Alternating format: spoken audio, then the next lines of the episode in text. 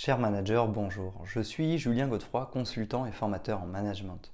Pour progresser facilement dans votre management, je vous invite tout de suite à télécharger gratuitement mon e-book de plus de 40 conseils pour engager vos équipes. Vous trouverez le lien dans la description. Pensez aussi à vous abonner à ma chaîne YouTube pour consulter mes dernières vidéos.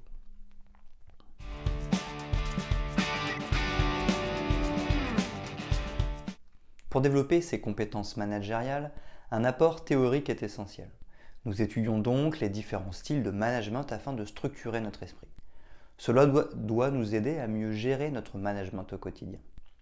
Cependant, le risque est que cette théorie du management soit trop déconnectée de la réalité. Dans ce cas, nous pourrions devenir moins pertinents et rester dans nos problématiques sans pouvoir avancer efficacement. Certes, nous devons adopter un style de management en fonction de chacun, Cependant, les personnes ont des besoins semblables. En effet, la théorie de Maslow est valable pour tout le monde. Mais nous pouvons être plus concernés par certains besoins plutôt que d'autres. Nous avons plus ou moins besoin de sécurité ou d'appartenance, mais nous avons tous besoin de sécurité et d'appartenance. Nous voyons donc qu'il est plus question d'actionner plus ou moins certains leviers plutôt que d'actionner ou pas certains leviers. Selon moi, imaginer les différents types de management représente un danger. Cela signifie que nous allons utiliser certains aspects managériaux avec certaines personnes et pas avec d'autres. Personnellement, je pense que nous devons utiliser tous les leviers, mais dans des intensités différentes en fonction de la maturité professionnelle de chaque membre de l'équipe. La théorie concernant les différents modes de management a tendance à trop cloisonner. L'objectif en termes de management reste le même. Développer les compétences donneurs de sens et la motivation de nos équipes participatives pour les conduire vers la responsabilisation et l'autonomie délégative. Ces ingrédients seront les mêmes pour chaque collaborateur, mais suivant les personnes, nous allons insister plus ou moins sur certains points. Tout dépendra du degré de compétence ou de motivation de la personne. Je pense que les ingrédients sont toujours les mêmes. Tout est question de degré et de niveau de maturité du collaborateur. Je m'explique.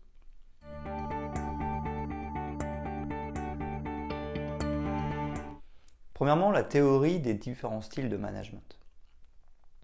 Généralement, nous prenons en compte deux types d'indicateurs, le niveau de compétence et le niveau de motivation. Nous avons donc quatre types de collaborateurs face à nous. Ni motivés ni compétents, motivés mais pas compétents, pas motivé mais compétent, motivé et compétent.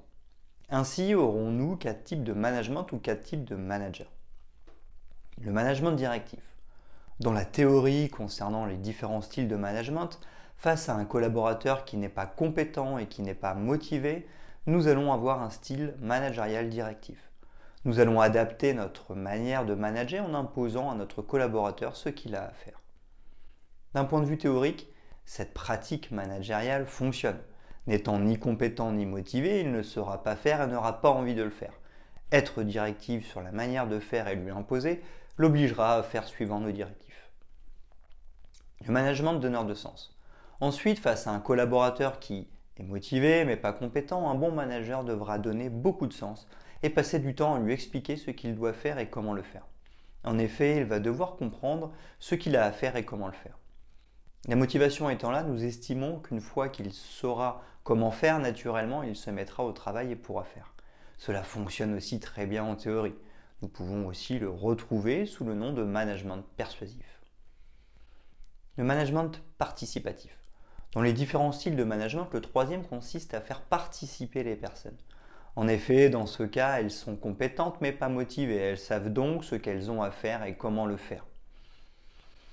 Le problème ici est qu'elles n'ont pas envie de le faire. Il va donc falloir apprendre à les mettre en dynamique et développer leur motivation avec les bonnes pratiques managériales.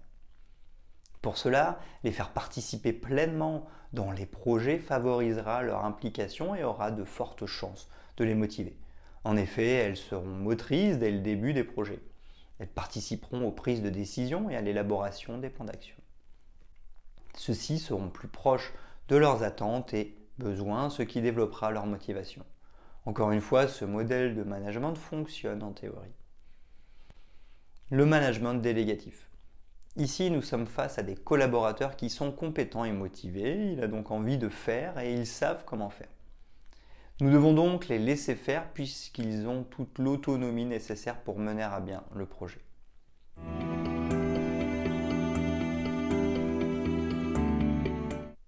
Deuxièmement, le hic.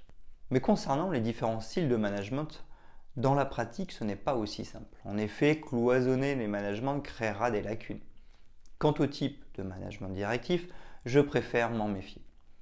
Exemple du management directif. Personnellement, j'ai des difficultés à croire qu'en étant autoritaire avec un collaborateur ni motivé ni compétent, j'obtiendrai des résultats. Pourquoi? Parce que si j'impose à mon collaborateur ce qu'il doit faire et comment il doit le faire, il risque de freiner des deux pieds. Pire, je pourrais être face à un de ces fameux 3% qui ralentissent la bonne mise en œuvre du projet. En effet, nous pouvons donner un ordre à une personne. Celle-ci peut très bien faire l'inverse.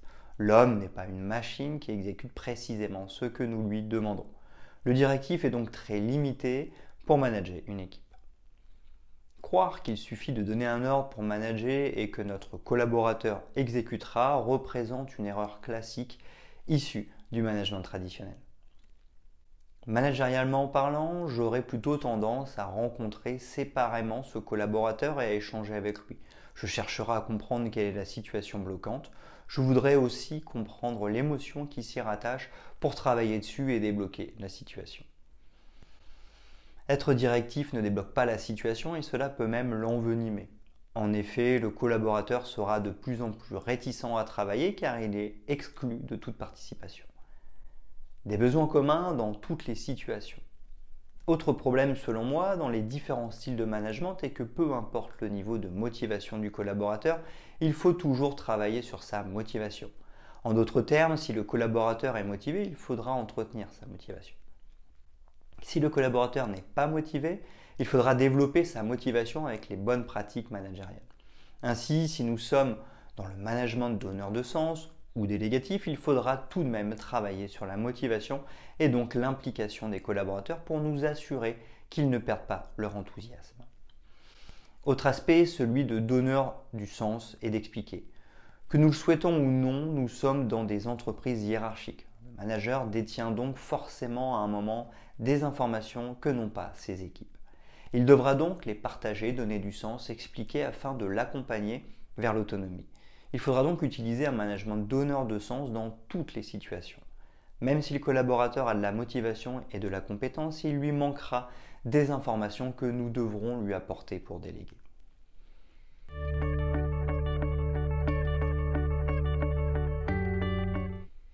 Troisièmement, un management universel. Bien évidemment, nous pourrions penser que les différents styles de management doivent nous aider à structurer notre esprit. Mais en réalité, je trouve qu'il nous mène sur le mauvais chemin.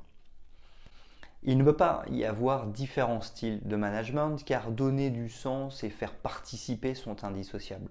Nous devons constamment utiliser ces deux aspects car nous devons constamment entretenir ou développer les compétences et nous devons constamment entretenir ou développer la motivation. Illustration. Par exemple, si la personne est motivée et pas compétente, nous devons adopter le management adapté et utiliser le mode donneur de sens. Nous allons expliquer et montrer comment faire pour développer la compétence de notre collaborateur. Mais si nous abandonnons le mode participatif, nous risquons de voir baisser la motivation, car c'est une attitude que nous devons entretenir. Nous devrons donc utiliser le mode participatif en complément du mode donneur de sens dans les différents styles de management, faire du donneur de sens ne développe pas complètement la motivation. De l'autre côté, utiliser le management participatif ne développe pas forcément la compétence. Enfin, si nous faisons du délégatif, nous devrons tout de même nous assurer que nos équipes aient bien la compétence et la motivation. Si c'est bien le cas, nous devrons nous assurer qu'elles conservent bien leur motivation et leurs compétences.